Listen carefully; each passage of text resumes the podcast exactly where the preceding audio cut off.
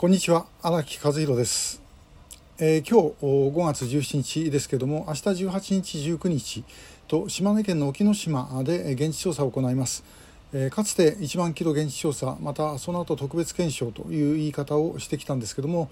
調査会の役員がチームを組んでですね、現地へ入って、いろいろな視点からあの議論しながら調査をしていくと。もちろん地元の方々にもご協力いただいてですねやっていくというのをずっとやってきました。まあ調査会中ぐらいですから当たり前の話なんですが、それもしかしコロナでですねえー、ストップしてました、まあ、あの私が1人で行ってとかですねあの何人かの役員がそれぞれ行ってというのは、まあ、ずっとやり続けてるんですけどもチーム組んでまとまっていくというのはもう本当に4年ぶりになります。で、えーまあ、やっと再開できたということで今回は沖ノ島ということなんですね。で、えー、沖ノ島というのはどういうところかっていうと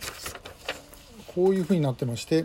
一つの島じゃないんです。えー、でえこちら側があの沖ノ島町道後と言われる地道後って島の後ろって書くんですけどね。それからこの島々がこれは道前って、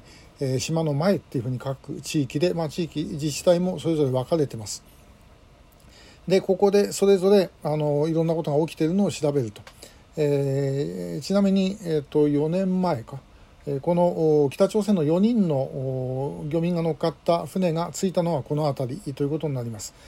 そういうところをみんなで回って現地で話を聞きます。この作業をやるわけなんですけども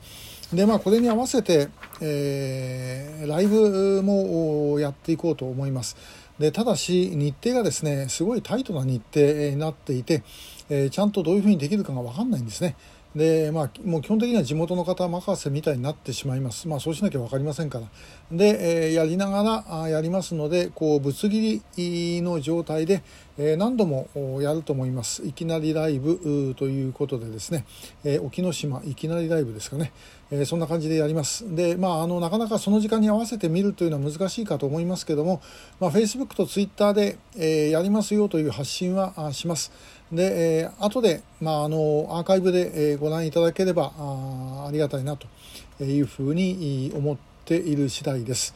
えーまあ、ここ本当にですねあのいろんなことがありまして、えー、例えば、えーと、と明谷海岸道路ここここに明谷海岸ってねあの海岸ですよね、えー、ここはあのキャンプ場に工作員があのいたと。いうことがあの、まあ、明らかになっているところなんですね。で、えー、そのうちあの資料で流しますけどもこのことをえー、小沢さんというもう亡くなられちゃったんですが、島根県の拉致議連の会長をやってた方があの県議会の本会議で質問したことあります。県警本部長の答弁でですねあの要はあ工作員だと思われるようなものは見つからなかったあって言ってるんですけどね、えー、真っ赤な嘘なんですねもうその時あの、えー、警察いろいろ聞き込みやってあの無線機やなんかも見つかってるんだそうです。えー、で、えー、答弁で面白かったのはあのキャンプ場にあったものにテントやフォークなどの日用品っていうことを書いてあったんですね。えー、まあなんかフォークって聞くといかにもなんかこう楽しくキャンプやって、えー、置き忘れてったという雰囲気があると思いますが、えー、2月なんですね。2月の沖ってものすごい寒くて風が強いんですよ、えー、こんなとこでキャンプやる人間ってですね北朝鮮の工作員がいませんから、え、まああのなかなかこのフォークっていうのがいいなと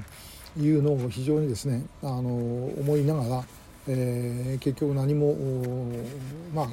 県警本部長もおそらくキャリアでこう回されてくるんでしょうから、えー、何も分かんなかったのかなとも思いながらですねいずれにしてもこんなんでいいんだろうかという思いを強くしたりしている次第です。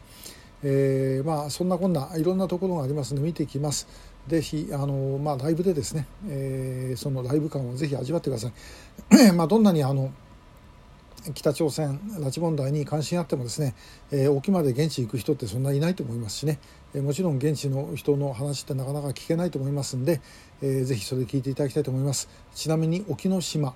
町の中に竹島もあります、えー、国境の島なんですね、えー、その重要性というのを我々もう一回認識すると、まあ、そういうような意味もございます。えー、ぜひあのライブをご覧ください。でちなみにあの明日明後日のショートメッセージはあのいつもと同じでやります、えー、ですから、まあ、あの別に沖ノ島のネタはないと思いますけどあのよっぽど特別なことあれば入れますけどもそうでない限りは普通のネタになります、えー、ということで今日もありがとうございました。